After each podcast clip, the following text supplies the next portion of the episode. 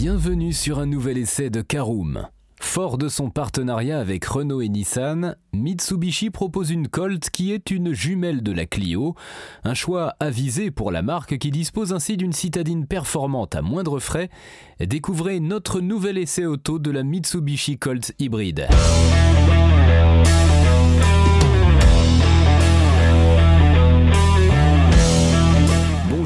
Bienvenue pour un nouvel épisode des essais de Caroom. Chaque mercredi, on vous partage nos expériences, avis et notes sur les modèles que nous essayons pour répondre au mieux à vos besoins sur l'automobile. Caroom, c'est un comparateur de voitures neuves, d'occasion et de leasing, mais aussi un guide d'achat qui vous accompagne et vous conseille dans toutes vos démarches automobiles. Bonjour à tous et ravi de vous retrouver cette semaine pour un nouvel essai consacré à la Mitsubishi Colt hybride.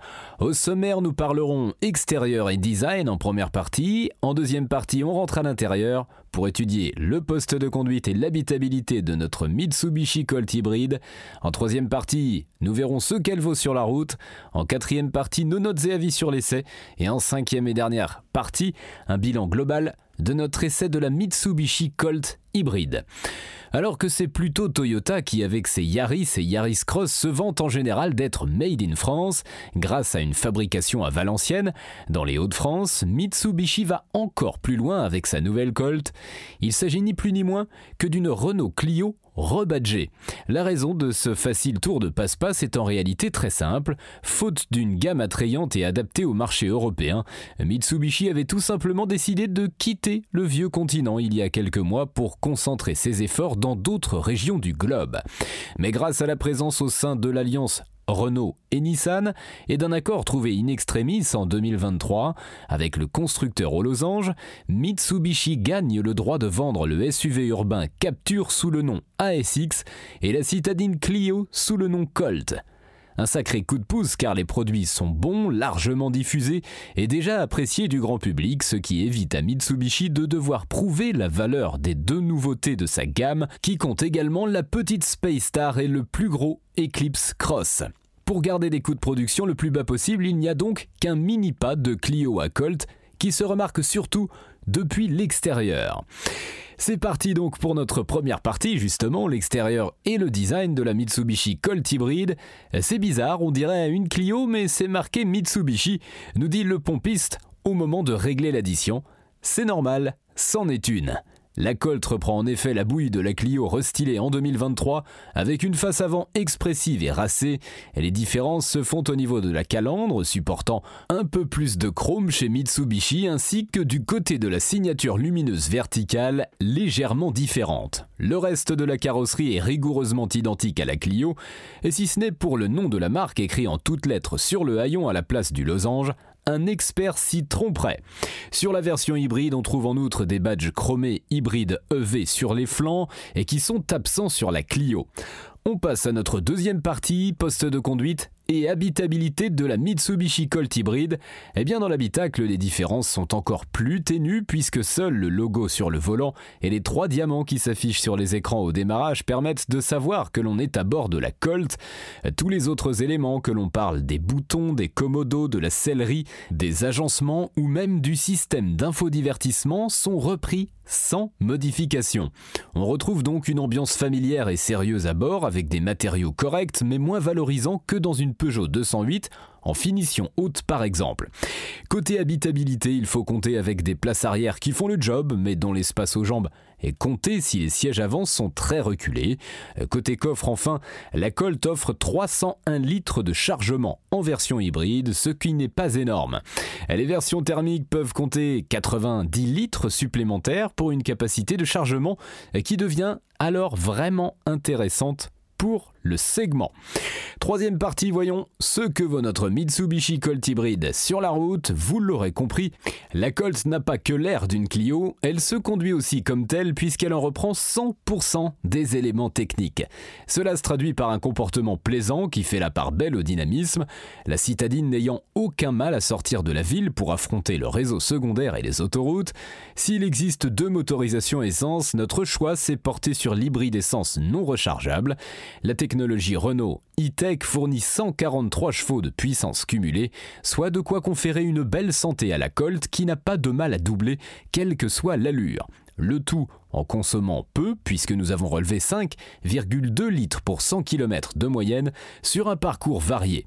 Un bon score car l'hybridation bien gérée permet de fréquemment rouler à la seule force de l'électrique en ville. Le passage entre les deux énergies se fait sans vibration parasite, mais le moteur thermique peut parfois se montrer un peu bruyant dans certaines phases à vitesse stabilisée, où son régime de rotation reste élevé. Côté châssis, la Mitsubishi Colt peut compter sur des réglages de suspension qui lui confèrent une certaine agilité et de l'aisance dans les courbes, tandis que le confort est décent mais pas moelleux à basse vitesse.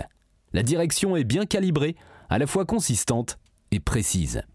Quatrième partie, nos notes et avis sur l'essai de la Mitsubishi Colt hybride. Vous connaissez le principe, quatre catégories sont en lice, l'esthétique, la conduite, la praticité ou encore le rapport qualité-prix, avec une note sur 5 pour chacune de ces catégories. En commençant par l'esthétique, c'est un 3 sur 5, le coup de crayon est réussi mais certains éléments comme la caméra de recul pourraient être mieux intégré. En conduite, 4 sur 5, la Colt hybride est une bonne alliée du quotidien, à qui aucune route ne fait peur, le tout en étant raisonnable à la pompe. En praticité 3 sur 5 également, le coffre amputé de la version hybride est un peu dommageable, mais le Colt reste malgré tout une citadine polyvalente. Enfin, rapport qualité-prix, Mitsubishi souffle le chaud et le froid avec des prix tantôt plus abordables, tantôt plus chers que Renault. Voilà, c'est l'heure de faire un bilan global de notre essai de la Mitsubishi Colt hybride. La Colt, au même titre que l'ASX, est un excellent moyen pour Mitsubishi de vivre une période de transition, le temps que sa gamme se renouvelle complètement avec des produits adaptés au marché européen. Pétri de qualité, la Colt est toutefois proposée à des tarifs un peu étranges selon les finitions. Si l'entrée de gamme démarre ainsi à 18 390 euros, soit 710 euros de moins qu'une Clio, la finition haute InStyle de notre essai, uniquement disponible en hybride, s'affiche à 29 990 euros, soit 1390 euros de plus que la Clio à équipement équivalent. Espérons que cela ne rebute pas les clients et que les fidèles de la marque préféreront acheter japonais que français, au moins en termes d'image. Mais rappelons tout de même que cette fidélité est récompensée par une garantie constructeur de 5 ans ou 100 000 km, quand la Clio se contente d'une garantie de 2 ans.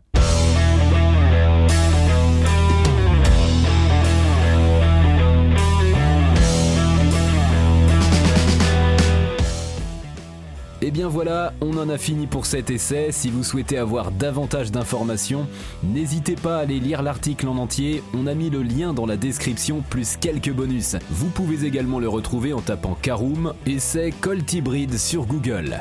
Et si vous avez encore des questions, vous pouvez laisser un commentaire sur l'article ou les poser sur notre forum. Merci d'avoir écouté cet épisode jusqu'au bout. S'il vous a plu, n'hésitez pas à vous abonner au podcast depuis votre plateforme préférée, à le partager autour de vous et sur vos réseaux sociaux. On en profite aussi pour vous demander de nous laisser une note et un avis sur Apple Podcast. Votre avis nous aidera à gagner en visibilité, ce serait vraiment sympa de votre part. Si vous souhaitez vous renseigner davantage pour l'achat d'une voiture neuve ou d'occasion, ou que vous voulez encore plus de conseils et de bons plans, rendez-vous sur www.caroom.fr. Si vous avez encore des questions, des remarques ou des recommandations, n'hésitez pas à nous contacter sur nos réseaux sociaux. Merci encore et à mercredi prochain pour un nouvel essai du podcast de Caroom.